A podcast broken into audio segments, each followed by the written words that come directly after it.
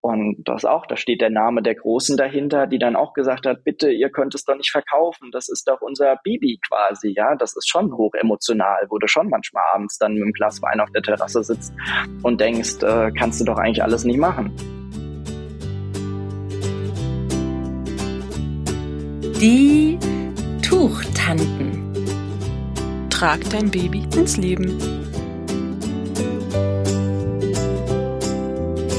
Hallo, liebe Tuchtanten und Tuchonkel. Hier sind wieder Juli Zufallsmoment und Frau Beuteltier Annemaja. Ja, Juli, wir haben ja was ganz Großes vor in der nächsten Zeit. Erzähl mal.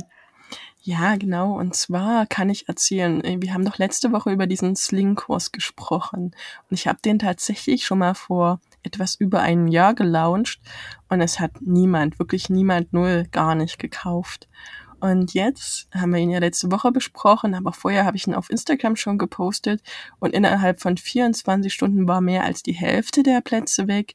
Und mittlerweile ist wirklich nur noch ein Platz übrig, so dass ich komplett ausgebucht bin. Es wurden auch ganz viele Leislings ausgeliehen, also das lief super, super, super gut. Und in dem letzten Jahr hat sich bei uns beiden im Podcast, auf den Seiten, auch einfach, ich sag mal, im Marketingbereich so viel, so stark geändert, dass ich weiß, dass wir unglaublich viel weitergeben können. Und deswegen haben wir ein richtig, richtig cooles Projekt vor.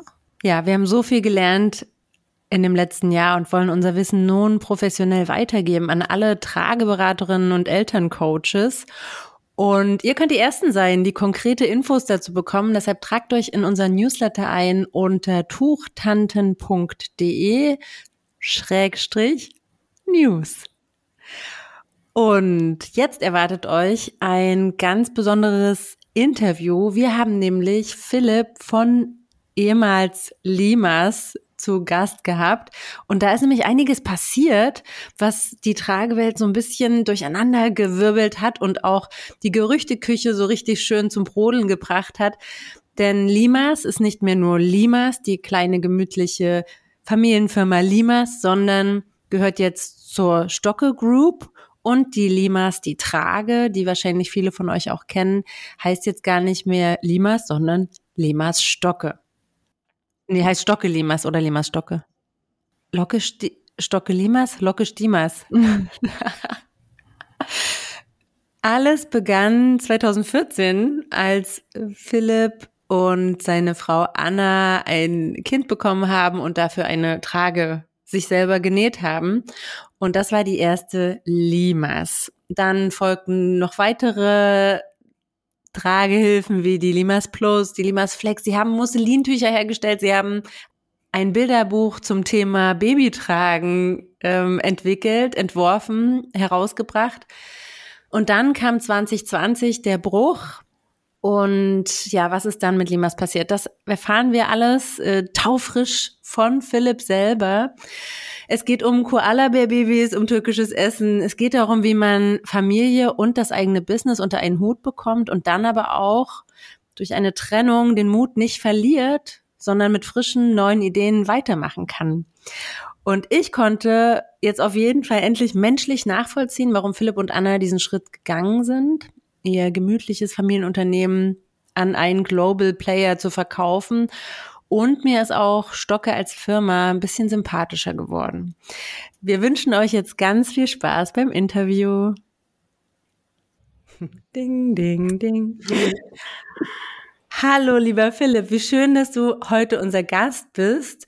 Und ich erinnere mich noch ganz genau, wie ich dich und Anna 2017 äh, beim Tragesymposium in Hamburg zum allerersten Mal gesehen habe. Da habt ihr nämlich eure damals relativ frische äh, Trage, die Limas, ähm, vorgestellt. Und dann standet ihr so da vor diesen ganzen Trageberaterinnen und wart auch so ganz leise und vorsichtig. Also, ne, man hat direkt gemerkt, ihr seid nicht hier die Marketing-Profis, die jetzt bam, bam, bam ihre Trage verkaufen. Und das ist so ganz herzlich und habt eure Familiengeschichte auch erzählt, wie äh, ihr dazu kam, die Limas zu produzieren. Und ja, das ist einfach so eine schöne Geschichte. Und ähm, ja, vielleicht, jetzt habe ich schon voll vorgegriffen, vielleicht, ja, magst du mal kurz sagen, wer du bist und ähm, wie das so entstanden ist, dass ihr die Limas die Tragehilfe, die wirklich den deutschen Markt in den letzten Jahren auf jeden Fall revolutioniert hat, weil sie eine Kombination aus Rap Conversion und Halfbuckle ist, die es bis dahin so nicht gab. Jetzt habe ich den, das Ende vergessen von meinem Satz, wie die entstanden ist. Ja, Mensch, Annemaja, Juli, freue mich riesig hier zu sein heute. Ähm, krass, 2017, ja, fünf Jahre ist das her in Hamburg. Das war damals ja das erste Event, das wir jemals mit Limas besucht haben. Und das war so schön. Also ich erinnere mich heute noch so gern daran. Das war so eine tolle Stimmung. Und ich weiß auch noch, als wir hingefahren sind mit den Kindern mit dem Zug, wir konnten uns gar nicht vorstellen, wie wird das denn jetzt? Weil wir hatten ja dann diesen Ausstellerraum ähm, mit den anderen Trageherstellern und konnten uns gar nicht vorstellen, wie wird das denn an diesem Tag? Sitzt da jetzt jeder so mit verschränkten Armen und guckt sich böse an, so quasi. Aber dann war das so herzlich, zum einen ja auch mal mit den anderen Ausstellern, weil da war damals Tina von Didymos, stand direkt neben uns, dann gegenüber die ähm, Nina von Girasol und äh, Urs von Rückeli und wie sie alle heißen. Ich glaube, die Jada, genau, die kam noch einen Tag später, weil da war irgendwas, äh, Zug hatte Verspätung. Also man hat irgendwie so alle mal kennengelernt an diesem Tag und es war einfach so nett und herzlich und hat sich ausgetauscht. Und dann, ähm, ja, die ganze Trageszene einfach mal kennenzulernen. Das war so überwältigend einfach. Jeder war gut drauf, jeder hatte da seine Trage dabei, überall sind die Kiddies rumgehüpft. Und ähm, ja, werde ich auch niemals vergessen, als wir dann vorne standen und haben die Limas dann vorgestellt und ähm, ja, es war einfach, wir waren wahnsinnig aufgeregt damals auch, weil man ja gar nicht wusste, wie kommt das jetzt alles an und ah, wie läuft das jetzt. Aber irgendwie am Ende war es ein wunderschönes Event und ähm, hat super nette Kontakte geknüpft. Wobei die Dimas ja schon ja eher, also ich habe mal nachgeguckt, wir haben sie tatsächlich schon 2016 getestet und ein Review geschrieben. Meine Kollegin damals, ich habe sie auch mitgetestet, die kam ja schon eher raus. Wie ist denn diese Trage überhaupt entstanden so? Ähm, ja, Lilly ist 2014 geboren worden. Und als Lilly zur Welt kam, Das ist deine große Tochter, ne? Genau, das ist die große. Also die große ist jetzt acht und die kleine ist jetzt fünf. Ähm, und als Lilly zur Welt kam, was machst du halt am Anfang? Klar, du gehst erstmal los und willst dir irgendwie einen tollen Kinderwagen kaufen. kaufen. Beschäftigst monatelang mit dem Aussuchen eines tollen Kinderwagens und denkst, das ist jetzt äh, das Wichtigste überhaupt, dass der passt. Und irgendwann hast du den dann auch gekauft. Ich glaube, damals meine Tante hat den uns gekauft ähm, und hatten dann diesen tollen Kinderwagen da stehen. Dann kam Lilly auf die Welt und irgendwie Kinderwagen war nicht so ihrs, unerwarteterweise. Und dann weiß ich noch, dann habe ich über eBay Kleinanzeigen ein Tragetuch abends gekauft und dann schnell losgefahren, hatten dieses Tragetuch und ähm, haben dann ein bisschen im Tragetuch gebunden. Ähm, und dann hatte mir meine Tante auch, die hatte uns dann aus der USA eine Ergo-Baby mitgebracht. Ähm, noch mit diesem Einsatz für Neugeborene, mhm. weißt du, wo dann das Neugeborene so ein Plüschding ähm, reinsetzt. Genau. Und da haben wir dann auch Lilly echt viel mitgetragen. Und da war ich natürlich viel spaziert mit dieser Ergo-Baby und Lilly in diesem Blücheinsatz. Und ähm, ja, weil Lilly dann wirklich so ein Vollzeittragling war, ähm, hatte Anna dann damals mal ein bisschen was überlegt, hey, was können wir denn machen? Und ähm, ich weiß gar nicht, den ersten, aus was wir die erste Trage genäht haben, das war ein französischer Stoffhersteller, jetzt komme ich nicht auf den Namen, und hatte da dann damals Stoff bestellt. Die hatten so Kreuzkörperstoffe mir fällt es jetzt gerade nicht ein, und hatte dann aus diesen Kreuzkörperstoffen quasi mit ihrer Mutter die erste Trage genäht und dann hatten wir angefangen, die so ein bisschen zu testen. Und Lilly hat sich wohlgefühlt und damals hatten wir ja dann auch noch ganz guten Kontakt zu unserer Hebamme, haben ihr das mal gezeigt und dann hat die Hebamme das so ein bisschen rumempfohlen, hat dann gesagt, hier könnt ihr noch eine nähen, verdient die. Und so ging das eigentlich dann alles ein bisschen, das war so der Startschuss, sage ich mal. Aber hattet ihr, hattet ihr eine Trage, die dann so Modell stand oder irgendwas, was so euer Vorbild war? Oder habt ihr es wirklich ganz aus dem Nichts überlegt? Nein, also klar, da hattest du damals äh, die Ergo-Baby-Trage, aber klar, das Fullbuckle-Trage war nochmal was ganz anderes. Ähm, dann hattest du damals, ähm, wir hatten dann von der Freundin eine Girasol, wir hatten eine Fräulein Hübsch Und dann hast du die halt alle so ein bisschen durchprobiert und hast überlegt, wie kann ich jetzt das so ein bisschen verbinden? Und hast dann gesagt, irgendwie bei der Trage sind mir die Träger zu schmal, bei der Trage sind mir die Träger zu breit, hier sind nicht lang oder kurz genug, hier passt vom Rückenteil was nicht und hat das halt dann quasi so ein bisschen durchprobiert. Und bis man dann halt irgendwann gesagt hat, komm, das ist jetzt so der Schnitt von der Limas irgendwie, wie es passt. Und letztendlich war das ja auch so mehr oder minder an Lilly angepasst, ja, gesagt, dass die so und so groß und das muss jetzt so und so passen. Ähm, und so hat man da dann halt getüftelt und hat dann Lilly wieder getragen, dann hast du gesagt, ach guck mal, hier aber irgendwie wirft die eine blöde Falte oder hier hast du zu wenig Zug oder da ja, passt noch was nicht und hat die dann da entgegen dann immer wieder angepasst, bis dann das Schnittmuster irgendwie so rauskam, wie mhm. es dann heute ist. So beginnen ja ganz viele gute Geschichten in dem Moment, wo jemand selber ein Problem hat, was er für sich selber löst ähm, und dann auch ne, ganz nah an euren Bedürfnissen an eure Körper ange und das Baby angepasst. Ähm, ist ja meistens ähm, bei, bei eigentlich alle, oder? So alle, außer die ganz Großen jetzt wüsste ich, aber alle Fräulein Hübsch, ähm, Madame Jordan und so, alles haben, ne, diese Geschichten klingen immer ähnlich und sind aber oft auch gut. Also auf jeden Fall Erfolgsgeschichten auch. Habt ihr gerade am Anfang schon im Hinterkopf gehabt, das wird jetzt vielleicht was richtig Großes? Vielleicht machen wir das im ganz großen Stil oder habt ihr echt nur gedacht, im kleinen Rahmen, ähm, unser Problem wollen wir jetzt lösen?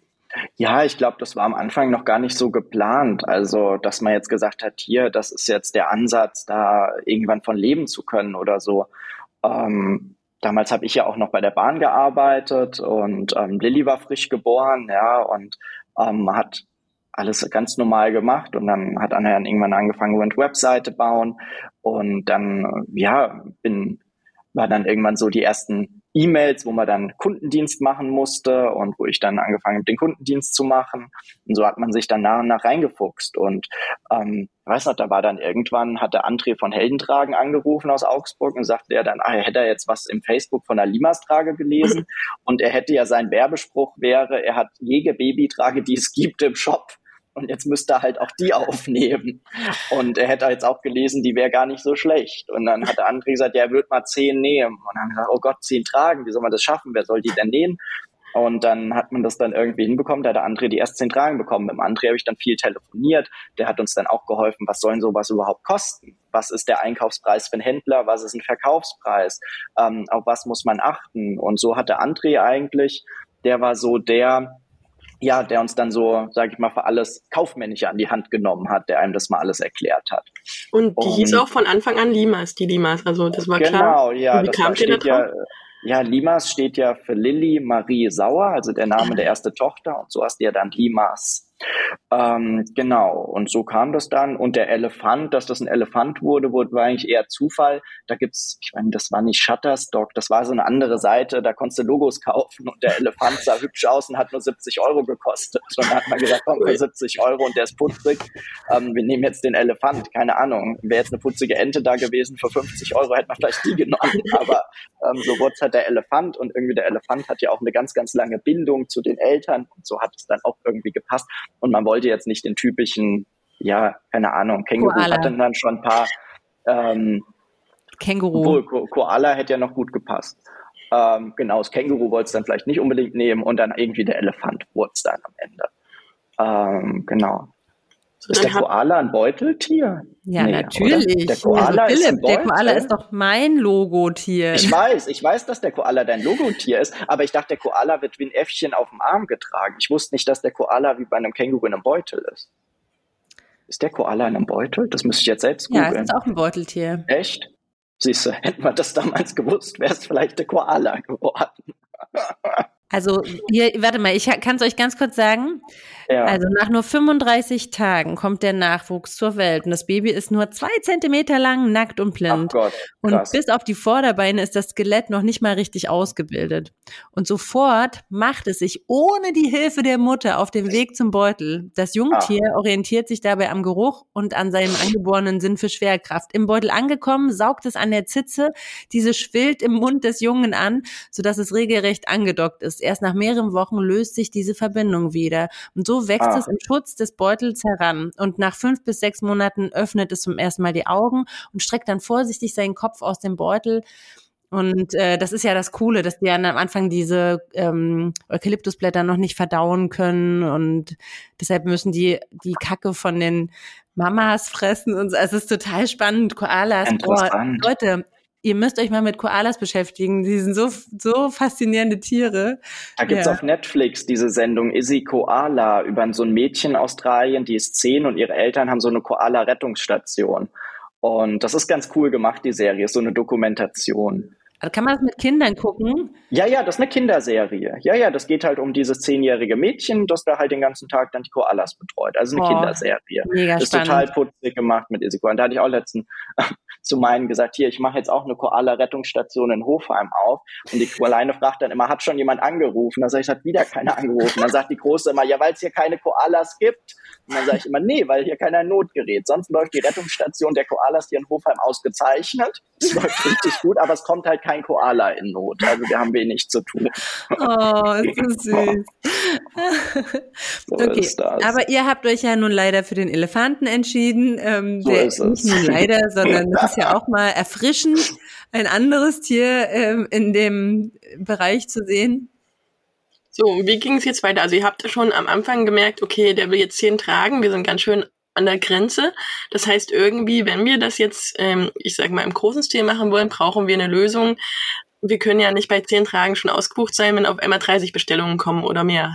Genau, so ging das dann langsam los, dass man dann irgendwie auch über die Webseite, damals war ja auch noch im Facebook, waren, ist ja heute auch noch, aber damals war noch mehr irgendwie im Facebook los. Und dann ging das ja in den, in den Beratungsgruppen eigentlich recht gut ähm, und konnte dann so halt über die Webseite hat man ein paar Tragen verkauft und dann ja über André den ersten Händler. Ich weiß jetzt gar nicht, wer der zweite Händler, dritte Händler war. Da war dann auch zum Beispiel Julia Irmscher aus München, war recht schnell im Boot. Dann ähm, ja, so weitere Trageläden ähm, und oder m- mit der Inga Küpper ähm, kam dann recht schnell dazu. Also waren schon dann, genau, kamen so die kleineren Trageläden, nachdem dann Andres im Sortiment hat. Und am Anfang haben ja Annas Eltern wirklich noch die Trage selbst genäht und haben da auch eine totale Passion für entwickelt und ähm, gerade dann auch Annas Vater, der das ganz genau, ähm, ja, dann alles geschnitten, genäht hat und ganz, ganz toll gemacht. Und ähm, klar, irgendwann kamen wir auch nicht mehr hinterher und wir haben dann, was haben wir gemacht? Da haben wir auf Google eingegeben, äh, Näherei, Polen haben wir eingegeben. Und da haben wir dann eine ganz, ganz tolle Näherei in Polen gefunden, in Walbrich und sind dann dahin gefahren. Und da haben wir dann damals ein bisschen Stoff eingeladen, war in Walbrich und war dann eine ganz, ganz tolle, äh, kleine familiengeführte Näherei ähm, und konnten da dann so die ersten Tragen bestellen. Und das hat dann auch super gepasst. Da konnten wir den Stoff gut hinstecken, denen das gut erklären. Und Walbrich auch eine wunderschöne Stadt, das ist eine Kurstadt, ähm, ganz toller Park. Also erinnere ich mich auch noch. Das war auch irgendwann im Frühjahr oder Sommer, als wir das erste Mal hingefahren sind. Das war dann echt schön und hat dann da angefangen weiter zu nähen. Ähm, Und auch erstmal nur die Limas, die reine Limas, ne? das war damals auch nur die Limas. Ähm, und dann kam die auch irgendwann nicht mehr hinterher. Und dann haben wir über ein paar Kontakte wieder, wurde uns dann eine Näherei in der Tschechei empfohlen, die auch schon andere Tragen genäht hat. Und dann sind wir damals dann die Tschechei und ähm, haben dann da dann auch irgendwann die Limas Plus und die Flex nähen lassen. Und da hatten wir dann auch irgendwann so eine Kapazitätsgrenze erreicht. Das war dann neben der Tschechei, haben wir dann wieder über den Stoff, ähm, der in der Türkei gewebt wird, habe ich dann einen Produzenten der Türkei kennengelernt, ein total lieber Kerl und auch der Stoffweber ist ein klasse Kerl. Ähm, und ja, hat dann da so die, die Leute kennengelernt, haben dann irgendwann der Türkei noch die Produktion dann aufgemacht, ähm, also da halt dann nähen lassen. Und da ist dann auch so ein ganz herzliches Verhältnis draus entstanden. Sag mal, ihr habt dann aber, es ist ein ganz schöner Aufwand auch, ne? Du sagst jetzt so, das war so schön, die ganzen Leute kennenzulernen, aber wenn ich mir das so vorstelle, ähm, ich kenne das jetzt von Mama Nuka nur, ähm, wo wir eben auch Europa, in Europa eine Produktion irgendwie gesucht haben, die fair, äh, unter guten Bedingungen ähm, die Trage herstellt. Wir haben halt mit Mama Nuka da auch echt lange gesucht und dass man da was Gutes findet, dauert immer ganz schön. Und du hast ja jetzt irgendwie drei Standorte genannt, die ähm, alle ja wieder gewechselt wurden. Und ihr, so klingt das ja, habt das ja auch alleine gemacht. Das heißt, du und Anna, ihr seid dann und habt euch die Sachen angeguckt, ihr seid losgefahren. Oder wie war das dann mit eurem Team? Und auch, du hast so nebenbei gesagt, und dann haben wir auch noch die und die Trage damit produziert. Ihr seid ja da krass gewachsen. Also ich weiß, es gab da so einen Punkt, da war es so, boom, Limas bringt noch die Trage raus und die Trage und dann kam noch die Tragejacke dazu und dann habt ihr sogar, das fand ich so das Krönchen oben drauf, was bisher niemand gemacht hat, ähm, so ein niedliches Bilderbuch ja, ja, das hat äh, Kerstin damals gezeichnet. Die hat dann zwei Monate an dem Buch gezeichnet. Sie hat das so toll gemacht, einfach so wunderschön mit ihrem Stil. Und Kerstin auch, ja, eine ähm, so wichtig. Alle Personen im Team, ja, haben Limas zu dem gemacht, äh, zu dem es dann geworden ist. Und ähm, wie, viel, wie groß war denn euer Team dann? Am Ende etwa zehn Leute waren wir jeder hatte dann auch so seinen Platz. Also das war dann eine Kerstin, die ein Corporate Design gemacht hat, die gezeichnet hat, die Stoffe gezeichnet hat, die das tolle Kinderbuch gezeichnet hat. Das ähm, ja war äh, Christina und ähm, ähm, Melanie und Franzi aus dem Kundendienst, die einfach ja die ganze Zeit da waren. Das war eine ähm, Corinna im Grafikdesign, die dann auch ähm, weiter unterstützt hat, hat die Webseite nach vorne gebracht. Montran Katrin im Lager, die mit Liebe gepackt haben und haben mitgemacht. Also wie gesagt, es, es war echt, ja, irgendwann war es ein wirklich ein tolles, tolles Team und das hat toll funktioniert und so hat jeder seinen Teil dann zu beigetragen. Und ich war dann der, der dann in die Produktion ist und bin dann halt wieder hin. Aber ähm, mit den Mustern halt wieder ja die Anna dann mit ihren Eltern zum Beispiel entwickelt hat. Die haben gesagt, ey, wir haben jetzt hier die Dimas Plus, so und so haben wir uns das vorgestellt und haben dann da wieder geguckt, dass man sie toll nähen kann. Und das war dann auch gerade so der Sprung, als die Limas Plus kam, dann die Limas Flex, wo man gesagt hat, hey, man geht jetzt auch noch in die Türkei zum Produzieren. Das war genau das Richtige, würde ich jederzeit wieder machen. Ich muss sogar sagen, ich fand die Limas Plus noch toller als die normale Limas. Also das war wirklich ein Quantensprung nochmal. Die war so schön einstellbar. Ich fand die Limas immer an den Seiten recht offen genäht, so rechts ja, und links. Ja, ja, und das hat mich mit kleinen Babys, muss ich sagen, ein bisschen gestört, dass sie nicht so ganz stabil saßen. Und mit der Limas Plus, die ist zwar an sich größer, aber ich habe selbst mein kleines Baby und das war so ein Kiss-Baby, ne? Also der hat ähm, alles, was Druck war im Halsbereich, überhaupt nicht akzeptiert. Und die Limas Plus war unsere Lösung, mit der ich vier Stunden lang im Kreis gelaufen bin.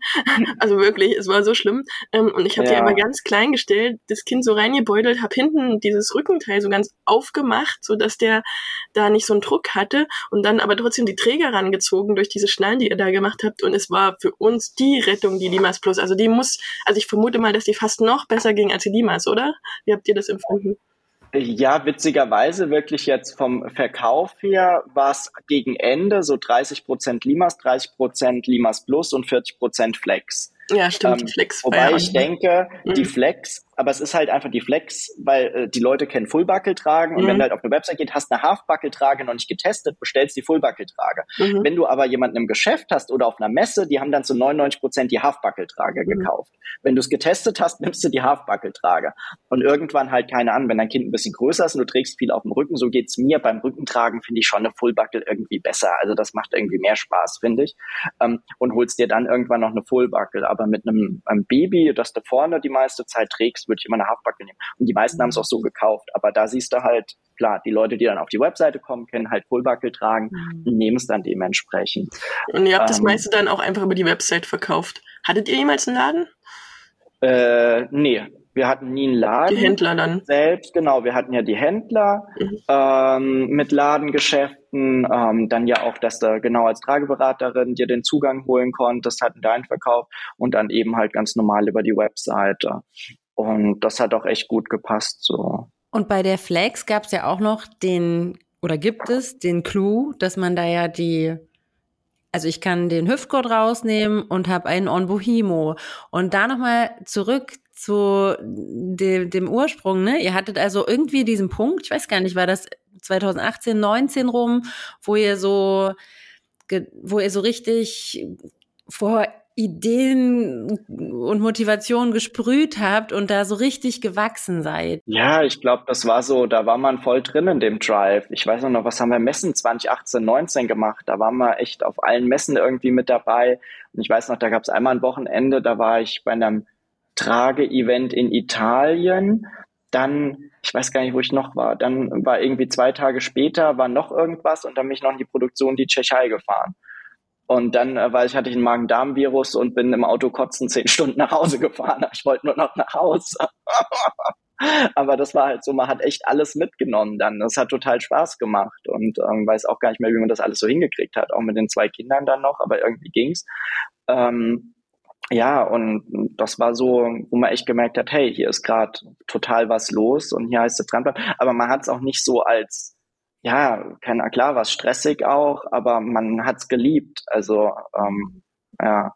Aber es klingt wirklich so zur richtigen Zeit am richtigen Ort und ihr habt einfach auch richtige Entscheidungen getroffen. Zum Beispiel habt ihr Social Media einfach von, ja, von dem Moment, in dem Insta irgendwie für unsere Zielgruppe auch so relevant wurde ähm, und, ne, und immer mehr gewachsen ist, habt ihr einfach ähm, eine perfekte Person da irgendwie als Social Media Manager oder weiß nicht, wie ihr das genannt habt, irgendwie gehabt, die wirklich sowohl die Eltern als auch uns Trageberaterinnen gut abgeholt hat und coole Videos gemacht hat und so. Also ihr hattet da einfach ein gutes Händchen.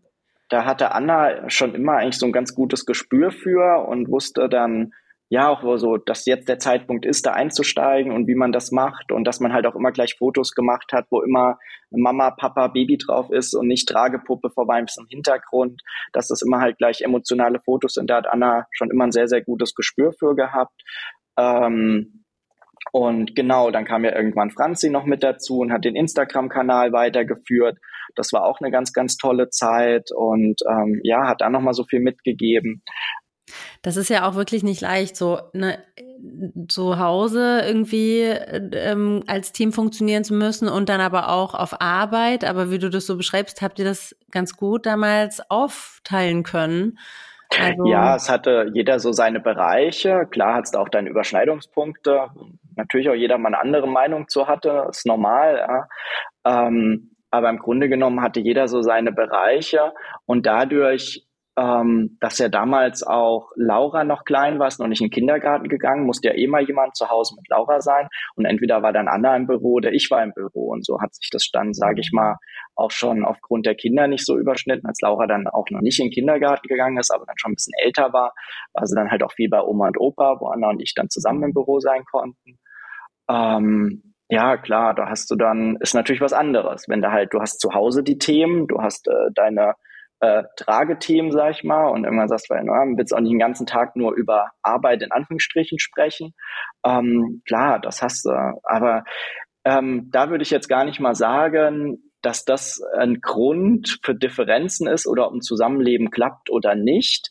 Also das hat, glaube ich, damit nichts zu tun. Ich glaube, das ist dann eher eine, äh, das hat andere Faktoren. Ähm, also ich glaube jetzt, nehmen wir jetzt mal an, der eine wäre keine Ahnung, der eine ist äh, Mechaniker, der andere ist Krankenschwester und äh, siehst dich im Job nicht und hast null Überschneidung und an sich auch keine Themen, über die dich austauschen kannst, auch dann glaube ich, ähm, ja, ist, ist schwierig zu sagen. Ich würde jetzt ähm, nicht sagen, dass das unbedingt ein Grund ist dass das Zusammenteam auf Dauer dann nicht funktioniert. Nicht funktioniert. Nee, also gut, kann sich auch irgendwie befruchten, aber ich finde immer, das ist ein Drahtseilakt, weil wenn es dann auf einer Ebene nicht gut funktioniert, könnte auch das andere ins, ins Wanken kommen. Und ähm, das ist also einfach, was du jetzt so erzählst und auch was ich damals bei Social Media so mitbekommen habe, ne, dass die Kinder mithelfen beim Packen oder ne, das bewundere ich bei ganz vielen Unternehmen, die einfach in der Elternzeit entstanden sind und gewachsen sind, weil das immer bedeutet, dass irgendwie man ganz viel unter einen Hut bringen muss und das doch schon enormen Druck erzeugt irgendwie. Und bei euch hatte ich immer das Gefühl, irgendwie balanciert ihr das total gut aus. Und ihr seid ja auch erfolgreich gewesen ähm, ne, in dieser Phase, obwohl ihr ganz kleine Kinder hattet, wie du sagst.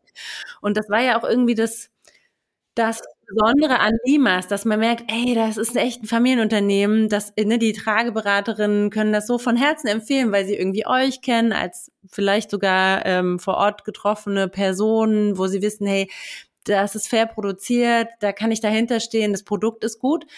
Und ähm, nun ist ja seit ein paar Jahren auch Limas nicht mehr ein kleines Familienunternehmen, sondern ihr habt es verkauft an Stocke, an einen großen Konzern.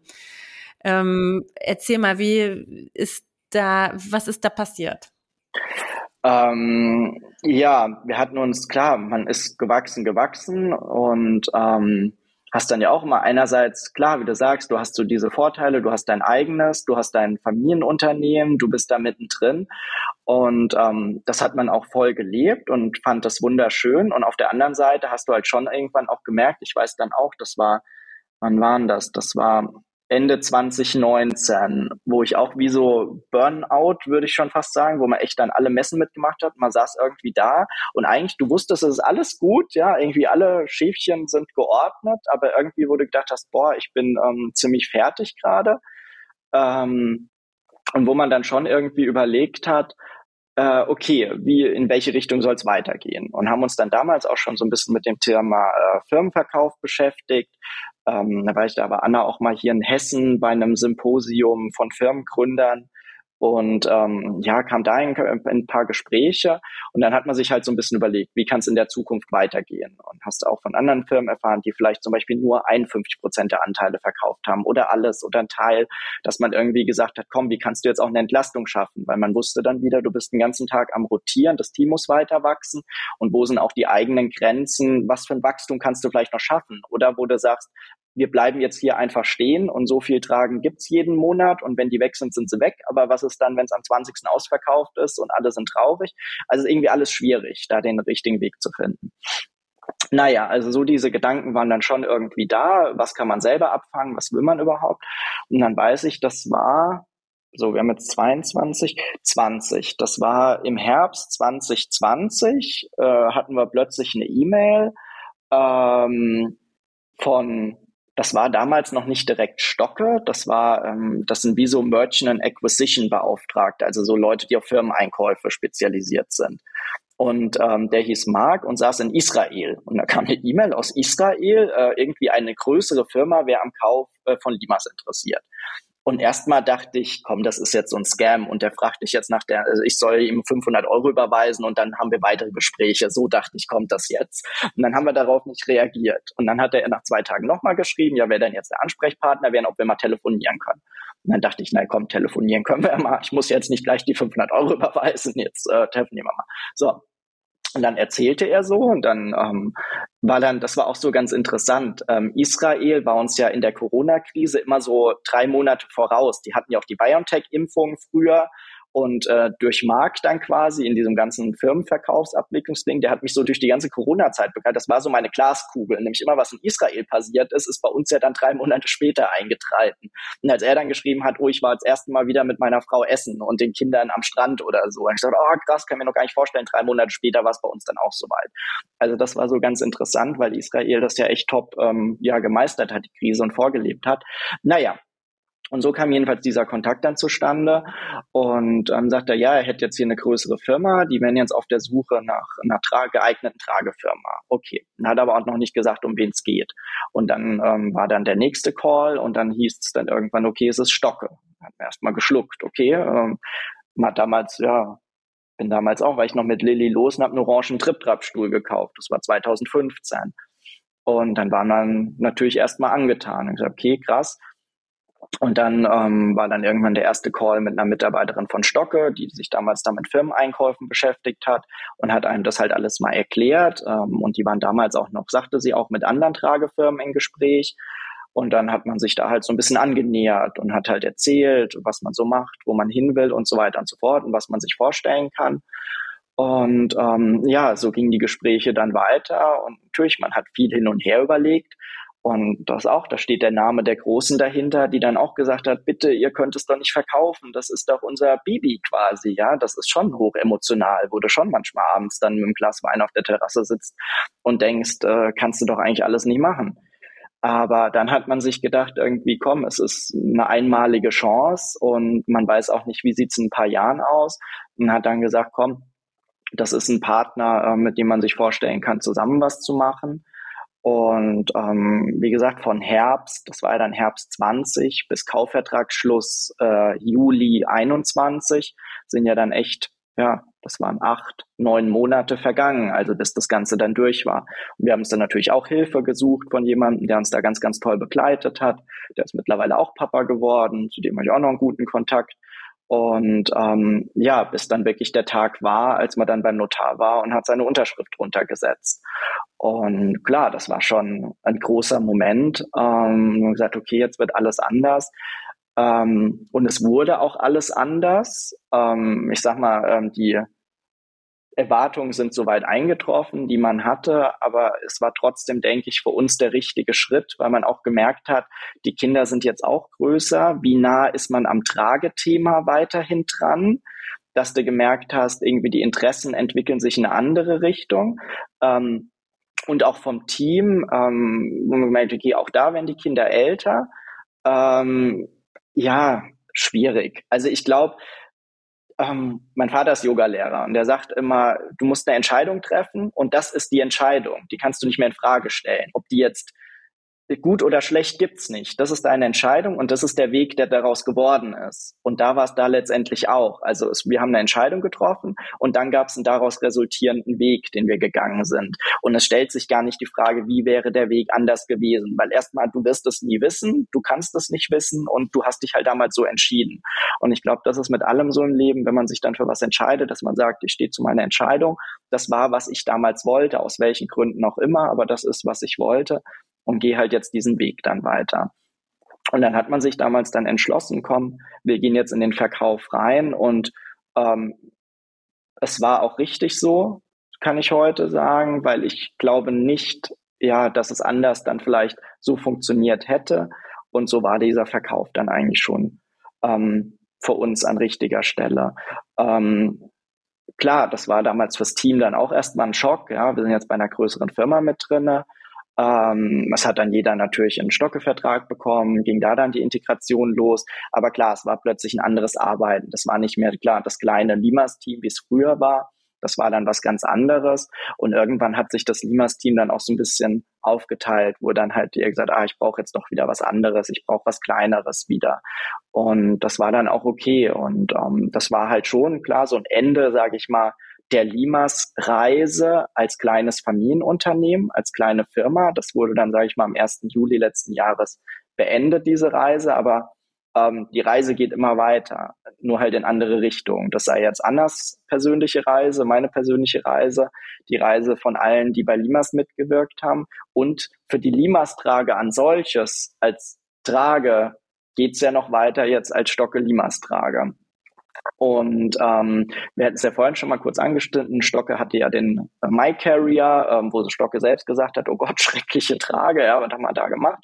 Ähm, das wussten sie selbst, haben die My Carrier vom Markt genommen und ähm, ja, haben jetzt eine Limas-Trage drin. Und klar, wir sind wie ähm, Julian Annemeyer, wir, wir jetzt ja auch, man ist so in der Tragewelt drin, man kennt sich aus. Aber es gibt eben so viele Eltern, die gehen in ein Baby-One-Fachgeschäft und fragen einfach, ey, was ist denn gut? Die finden den Trip-Trap-Stuhl gut und der Trip-Trap-Stuhl ist genial ähm, und nehmen dann halt eine Stockgetrage mit. Und das war vorher der My Carrier, aber heute ist es eben eine Limas-Trage und haben dann damit eine tolle Trage, mit der sie schön tragen können. Ähm, und somit, glaube ich, haben wir jetzt einige Babys, und Eltern, die wir glücklich machen, die wir vorher nicht erreicht hätten. Ähm, aber natürlich klar, auch mit dem Preis, es ist alles größer geworden. Das ist ein großes Unternehmen, da gibt's andere Strukturen. Und da sind wir vielleicht auch so ein bisschen in dem Thema drin. Limas war vorher ein Unternehmen, das hat mir persönlich halt auch so einen großen Spaß gemacht, wenn halt um 10 Uhr noch irgendjemand geschrieben hat und hat gesagt, meine Limas hat einen Fadenzieher, dann habe ich geguckt, dass ich das ins System eingebe, dass wir da eine neue schicken am nächsten Tag oder reparieren oder sonst was. Man hat halt da Freude gemacht und das ging halt im Stocke-System nicht mehr. Da hast du halt, du bist in einem System gebunden. Das ist natürlich ein Stück weit verloren gegangen. Die Prozesse sind größer geworden und deshalb verstehe ich auch voll und ganz ein bisschen natürlich den Unmut, den es in den Gruppen gibt, da im Kontakt mit der größeren Firma. Aber auch das, da würde ich jetzt mal sagen, ihr seid bei Stocke in guten Händen. Ich kenne, das sind auch letztendlich alles Menschen wie du und ich. Es ist man sagt dann immer, ah, große Firma, aber ja, da sitzt halt dann auch eine, eine so und so beim Kundendienst, eine so und so, mit denen ich auch im täglichen Kontakt war. Und das sind alles Menschen dahinter, die überlegen, wie mache ich es tagtäglich. Aber da ist dann oft die Sache, wenn du in einem kleinen Team arbeitest, dann rufst du halt über den Schreibtisch, ey, äh, Katrin, kannst du gerade noch die Trage mit einem Fadenzieher äh, fertig machen? Und dann ruft die Franzi, ja, mit der stand ich eben in Kontakt, haben wir telefoniert, ja, mach, und dann leg noch eine Karte bei und Kinderbuch und passt. Ja, und dann waren alle happy. Und das hast du halt im großen Unternehmen nicht mehr. Das ist halt der Touch, der verloren geht. Und irgendeinen Preis hast du immer zu zahlen. Und so sagen wir halt jetzt, okay, das war für uns damals die richtige Entscheidung. Dieses Familienunternehmen, klar, hat sich dann entwickelt jetzt zu einer Trage, die weltweit verkauft wird. ähm, wenn man es jetzt ganz positiv formuliert, dann haben wir halt jetzt Glück und dass irgendein Baby in ähm, ja, in Japan muss jetzt nicht in My Career getragen werden, die wird jetzt Alimas getragen und ist besser dran. Ähm, aber klar, ähm, der persönliche Kontakt zu, zu Anna, zu mir, zum Team, den gibt's eben nicht mehr. Ähm, und dann, ähm, ja, ist jetzt ja auch keine, keine Neuheit. Ähm, Anna und ich sind seit zweieinhalb Jahren getrennt. Ähm, da war für uns halt auch, wo man überlegt hat, wie geht's weiter? Ja, wie geht's auch mit der Firma weiter? Und das war für uns soweit dann äh, der richtige Schritt, das dann so abzugeben. Und wir sind heute mit den Kindern in einem Wechselmodell. Ähm, wir haben ein Tageswechselmodell. Wir wohnen nur 500 Meter auseinander. Ähm, also die Kinder sind einen Tag bei mir, einen Tag bei Anna und so im Wechsel. Ähm, das klappt mittlerweile sehr, sehr gut. Klar, da muss man sich auch reinfuchsen mit allen Höhen und Tiefen, die dazugehören. Und ähm, wir hatten eben schon ein bisschen so das Thema. Das Thema Trennung ist ja immer so ein bisschen Tabuthema. So, du bist gescheitert irgendwie und warum hat das nicht funktioniert? Und da sind wir aber wieder vielleicht auch bei dem Thema, die Dinge entwickeln sich so, wie sie sind. Und es bringt auch nichts, sich den Kopf noch 100 Jahre zu zerbrechen. Was hättest du anders machen können an denen Schrauben? Wärst dann vielleicht, äh, hättest zusammengehalten. Das weißt du nicht. Es ist so gekommen, wie es gekommen ist. Und aus allem musst du wieder das Gute ziehen. Und ähm, ich glaube, wie jeder, der getrennt ist, das braucht Zeit. Du brauchst nicht zwei Monate, du brauchst eher zwei Jahre oder mehr, um wieder auf die Beine zu kommen. Um zu sagen, komm, jetzt sind wir wieder so gesettelt alle, dass es den Kindern gut geht, dass es allen gut geht, es geht weiter. Und an dem Punkt ist man heute wieder, sind wir heute und da bin ich sehr, sehr glücklich drüber, ja, dass man sagt, den Kindern geht's gut, Anna geht's gut, mir geht's gut und alle sind stabil und es geht weiter. Und ähm, ja, man hat, glaube ich, einen Eindruck hinterlassen, ähm, auf den man, über den man wahnsinnig dankbar und glücklich ist und hat ganz viel draus mitgenommen aus dieser Reise und seine Kontakte. Und ähm, ja, es geht immer weiter und das auch im Guten und so hat jeder neue Projekte. Ähm, Werner hat äh, mittlerweile einen Laden in Frankfurt. Das war immer noch mal ihr Traum, einen Laden aufzumachen. Was gibt's ähm, da bei dem Laden? Das ist ein Kinderladen. Kinderladen hat auch ähm, Klettergerüste zum Beispiel drin, Betten von Flexa, ähm, Kinderschuhe, Holzspielzeug, also so alles Mögliche. Ähm, das war immer so ihr Traum, konnte sich da jetzt nochmal verwirklichen drinne und hatte jetzt ja auch zum Beispiel eine, eine Federwiege jetzt noch entwickelt, diese da ähm, genauso meint. Aber so, das sind die Sachen, genau, wie sich halt jeder genau dann weiterentwickelt und ähm, so auch für mich dann seit ein paar Monaten, wenn man sich dann auch überlegt, was kann man machen. Ja, du bist ähm, ja erstmal zu Stocke noch mitgegangen eine Zeit lang. Ne? Genau, ne? ja, dann bringen wir das erstmal noch zu Ende. Auch, genau. Ähm, ausgeschieden. Genau. Kannst du da also, kurz was zu sagen? Genau, ich bin dann ja ähm, mit zu Stocke mit und ähm, war dann für die Limas-Tragen da zuständig, für die Integration. Ähm, und habe dann quasi Stück für Stück meine Themen eben abgegeben. Ich meine, vorher hat man ja alles selbst gemacht. Da war man selbst in der Produktion, man hat selbst im Marketing überlegt, man hat selbst überlegt, welche Texte man schreibt, so ungefähr. Und klar, halt mit dem Limas-Team zusammen. Und plötzlich hast du halt bei Stocke, klar, du hast eine Produktionsabteilung, du hast eine Marketingabteilung, ähm, du hast eine Verkaufsabteilung. Und so habe ich dann letztes Jahr den Prozess der Integration mitbegleitet und Stocker hat ein Büro in Stuttgart und ein wunderschönes Büro in Ålesund in Norwegen, ganz malerisch an einem Fjord gelegen, also ein absolutes Träumchen da. Und ich war das letzte Mal da, wann war ich denn da? Vor zwei Monaten. Und das war im, ja, Ende Juni war das, zur Sommersonnenwende. Und da wurde es echt nicht dunkel. Also da ist so, da bist du ja sonst abends mit den Kollegen, keine Ahnung, hast bis zwölf nochmal in der Bar gesessen, hast dann gedacht, oh, jetzt aber ab ins Bett. Und da wurde es halt nicht dunkel. Die Leute haben teilweise in deinen WhatsApp-Gruppen waren noch äh, drei Uhr morgens, ach, wer ist denn noch draußen unterwegs? Und alle so, ich, ich, ich, ja. Und morgen hing jeder in Seilen, weil keiner schlafen konnte. Also ganz malerisches Städtchen, wirklich, wie man sich das so von so einer skandinavischen Firma dann vorstellt. Genau, und habe dann da die Integration dann mit begleitet ähm, und ja, so die Planung wäre schon gewesen, jetzt noch bis nächstes Jahr Minimum mal zu, äh, dabei zu sein. Ähm, aber weil man jetzt gemerkt hat, komm, die Integration ist jetzt soweit abgeschlossen, alle Themen, die ich vorher betreut habe, sind eben jetzt von anderen Abteilungen betreut, ähm, haben wir dann gesagt, okay, ich bin dann zum August, Ende August ausgeschieden bei Stocke und ja, ähm, alle sind bei Stocke, würde ich sagen, in guten Händen. Es ist eine größere Firma, wo es dann manchmal im Kundendienst vielleicht noch ein bisschen länger dauert, aber auch da fuchst sich jeder rein.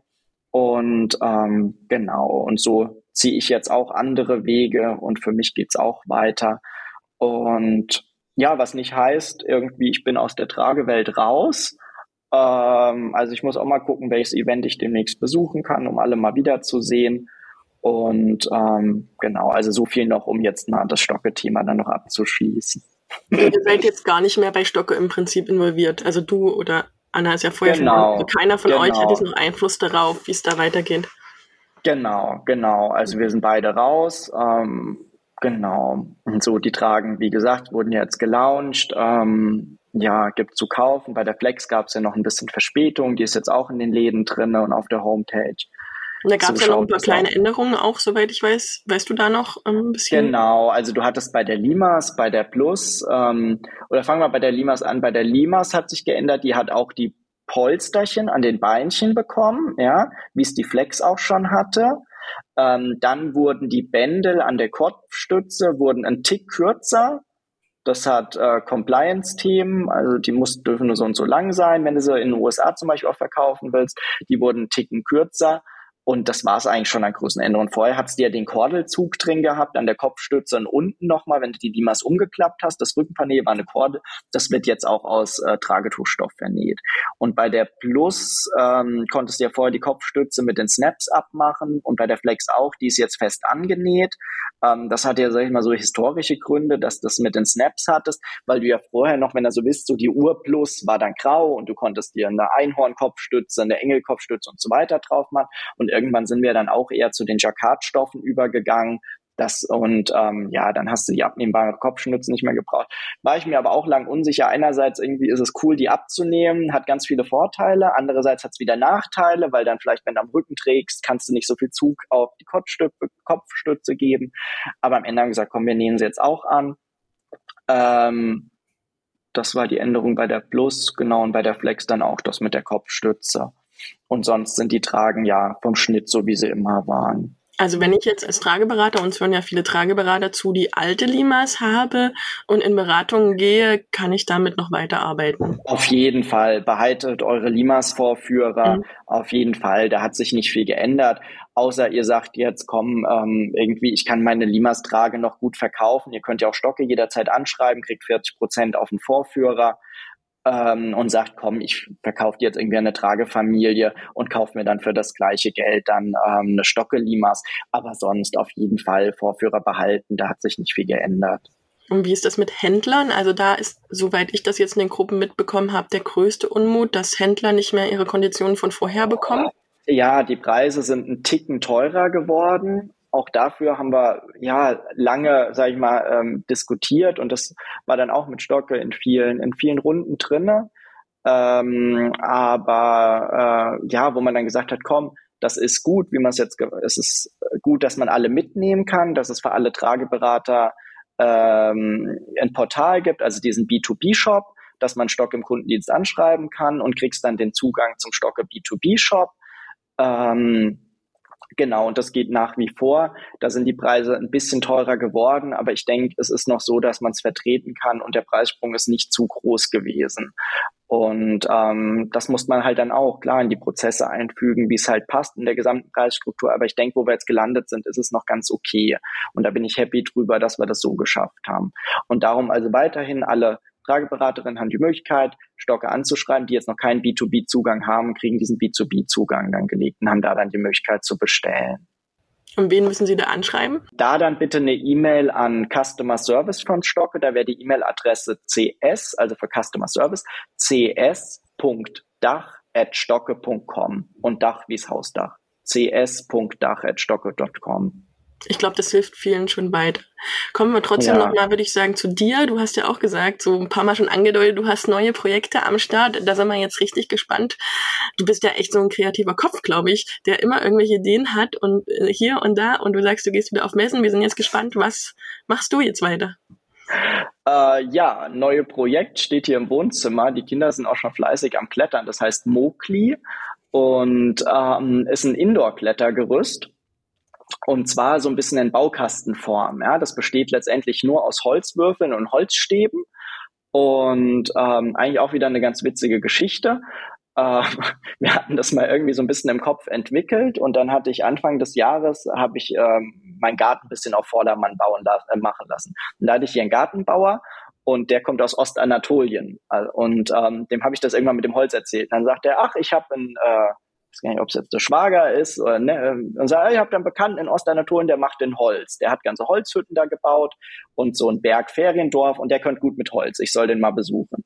Und dann bin ich dann Anfang des Jahres nach Gaziantep geflogen und habe den besucht und total liebe Leute, also wieder ja total herzlich und selten so gut gegessen und dann waren wir da oben in diesem Bergdorf und ähm, ja, die fertigen jetzt jedenfalls für mich diese Holzwürfel und Holzstäbe, machen das total cool ist alles unbehandeltes Hainbuchenholz und damit kannst du dir dann ein Mokli Klettergerüst zusammenschrauben. Ähm, und wir haben da jetzt auch Einsätze drin, das sind Stoffeinsätze aus einem Baumwoll-Lein-Gemisch ähm, und hast dann wie so ein Sitzplateau, hast eine Hängematte, hast so Boxen und du kannst das, ich habe das jetzt auch bei mir im Wohnzimmer stehen, dadurch, dass das einfach schönes, unbehandeltes Holz ist, fügt sich das in den Raum schön ein. Du kannst aber auch im Kinderzimmer wie ein Regal, wie ein Kletterregal aufbauen, ja, wo die Kinder dann so Stoffboxen drin haben. Du könntest das auch im Kindergarten als ganz großes Klettergerüst aufbauen, funktioniert auch. Im Keller habe ich es bisschen größer aufgebaut. Und das ist jetzt das neue Projekt, also die Webseite heißt mokli.net und Mokli geschrieben mit M-O-C-L-I.net.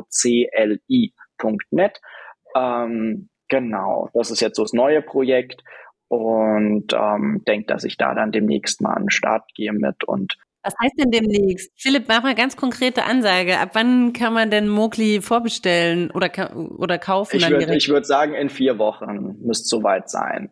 Ähm, ich warte jetzt noch auf die TÜV-Prüfung. Das ist gerade beim TÜV Rheinland noch drinne ähm, wie viel Kilos aushält. Also im Moment ist so, da kannst du auch mit zwei, drei Erwachsenen draufklettern, aber mal gucken, was der mhm. TÜV jetzt wirklich sagt. Und sobald ich das TÜV okay habe, geht's in Verkauf. Und jetzt werde ich auch in Herbstferien nochmal zwei, drei Tage da nach Ostanatolien fliegen. Ich habe selten so gut gegessen wie da. Also Wahnsinn vom Essen. Total lecker. Was ist da so dein Favorit? Ich wohne ja hier in Neukölln, in Berlin. Hier gibt's ja ultra viel türkisches Essen. Ich bin total der Fan von Gözleme und von. Was ist das? Das ist dieses wie so eine Art Pizza, nur dass es in und außen eine Teigschicht hat und das ist halt auch Aha. was ganz ganz typisches ähm, anatolisches. So mit Spinat noch drin. Genau, oder? das drin ja, Spinat ja, ja, und Kartoffel oder so. Und das ist aber wie so eine na, wie so eine Calzone im Prinzip nur nicht ganz so fett und das wird auf so einem Spezial Pfann wie so ein ja so ein großer Topf, nee, nee, wie so eine Pfanne, aber irgendwie so wie dieses äh, dieses Musikinstrument sieht das ein bisschen aus, nur in ganz groß und halt ganz heiß. Und da werden die so drauf. Ja, ja, ja, ja, oh, wie lecker. Das ist lecker. Das gibt es nämlich auch hier bei uns. Und ähm, ich muss sagen, ich habe wirklich hier in Berlin und vor allen Dingen viel von der türkischen Küche ähm, entdeckt und auch Manti. Kennst du die? Was, das Manti? sind so, Manti, das sind so kleine ähm, wie Tortellini, nur ganz klein und die sind entweder mit, mit Kartoffel oder mit Fleisch gefüllt und dann gibt's da Aha. so einen Joghurt dazu und ganz viel Knoblauch. Oha.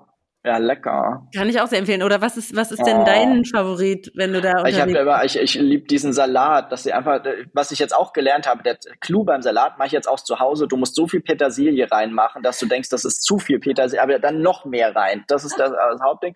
Petersilie rein wie Mast und dann halt, ah, ich liebe dieses Lammfleisch, dass du so Lammkoteletts da frisch hast. Oh, schon fein. Also toll. Ich bin eigentlich nicht so der Fischfreund, aber die hatten da oben eine Doradenzucht. Ja, nee, Forellen, Quatsch, Forellenzucht oben mit Bergwasser, die waren der Wahnsinn und sind dann da auch in die Berge hoch. Sowas habe ich noch nicht gesehen. Das ist fast an der syrischen Grenze.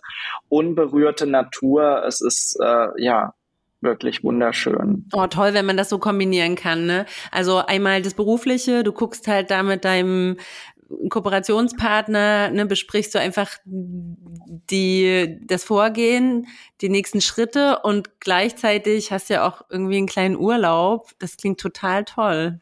Ja, so ich hat man das bisschen verbunden. Ich habe jetzt gerade mal nebenbei auf die Website geguckt, während ihr über das Essen geredet habt. Ähm, ist ja auch schon wieder super professionell geworden. Hast du die selber gemacht oder hast du da jetzt auch schon ein kleines Team?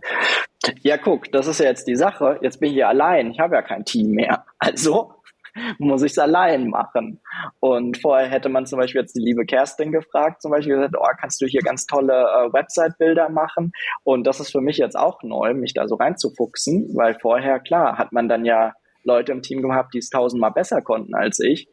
Ähm, und es ist aber mittlerweile, Shopify heißt das System, ist mittlerweile echt einfach geworden, schöne Shops zu bauen. Also das sieht am, am Ende viel professioneller aus, als man wirklich an Zeit und Mühe reingesteckt hat, weil wirklich diese Programme so gut geworden sind.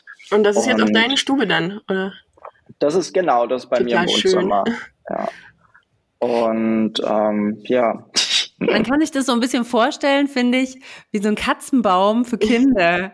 Also das äh, ist ein Katzenbaum für Kinder. Ja, das finde ich auch einen wunderschönen Satz. Ein schönes Bild, oder? Weil das ist ja auch gerade jetzt, wo es wieder Herbst und Winter äh, wird, ne, du kommst da zu einer richtig äh, guten Zeit auch raus, damit wenn das jetzt, äh, ne, sage ich mal Mitte Ende Oktober, wenn du damit rausgehst, da verlagert sich ja wieder ganz viel vom Spielplatz nach drin. Wir sind viel mehr drin und ja. ich meine, spätestens zu Weihnachten werden dann hoffentlich einige deiner wunderschönen Kinder Katzenbäume irgendwie verschenkt werden. Also was würdest du denn sagen, in welchem Alter ähm, das am besten passt? Ähm, das ist immer so eine sehr gute Frage. Ähm, also äh, so von der, einfach nur von der Größe, wann du noch Spaß mit hast. Die Große ist jetzt acht, die klettert noch drauf rum, setzt sich in die Hängematte, liest ein Buch. Ähm, die Kleine ist fünf, klettert auch super drauf rum. Ähm, klar, das ist wie wenn du auf den Spielplatz gehst, da kann auch wahrscheinlich schon ein zweijähriges Kind dran hochklettern, da muss halt noch mehr daneben stehen, wenn es runterfällt. Ähm, so wie wenn du halt auf den Spielplatz gehst auch. Also ja, ich sag mal, vielleicht ist acht, neun so die Grenze, dass das noch benutzt. Obwohl da würde ich dann auch sagen, wenn du jetzt zum Beispiel für ein dreijähriges Kind dir so eine Muckli-Gerüst holst, dann wartest du meinetwegen, wenn ich jetzt an die große denke, die acht ist, da würde ich das vielleicht jetzt langsam umbauen und würde es nicht mehr so im Raum stehen haben. Ich würde es jetzt als Regal an die Wand umbauen. Dann hätte sie an der Wand noch ihren Hängematte-Liegeplatz, wo sie sich reinlegen kann zum Lesen und hat so ihre Boxen für Spielzeug an der Wand. Und da würdest du es wahrscheinlich so weiter verwenden, aber nicht mehr so als Baumhaus in der Mitte des mhm. Raumes stehen haben. Also es wächst schon dann irgendwie mit. Und ähm, wir hatten zum Beispiel auch da haben wir ein Foto von Baby Sarah zum Beispiel drauf, die liegt in der Hängematte. Also kannst du jetzt auch schon Baby klar beaufsichtigt in die Hängematte legen, bisschen einschaukeln, dann geht dann auch. Tolle Idee, echt, mhm. finde ich super kreativ. So ein mitwachsendes Möbelstück. Ja, Super. vor allem viel besser als dieser ganze Plastikspittel, dieser bunte, ja. bunte, bunte Plastikspittel finde ich viel, viel schöner. Ach schön, Philipp. Ja, es ist auf jeden Fall toll zu hören, dass ähm, du da jetzt einfach richtig cool, motiviert äh, in die Zukunft jetzt startest, nach diesen ganzen Turbulenzen der letzten Monate und Jahre. Und jetzt ist halt einfach Zeit für was Neues. Und das merkt man einfach auch, dass du da total Bock drauf hast, jetzt so weiter zu gucken. Ja, es geht immer weiter, es geht immer weiter und ähm, darum, ja jeden Tag passiert irgendwas Interessantes, wenn man offen dafür ist. Unser Alltag ist Ihre Kindheit. Ihre Kindheit ist aber auch unser Alltag, den wir uns durchs Tragen erleichtern.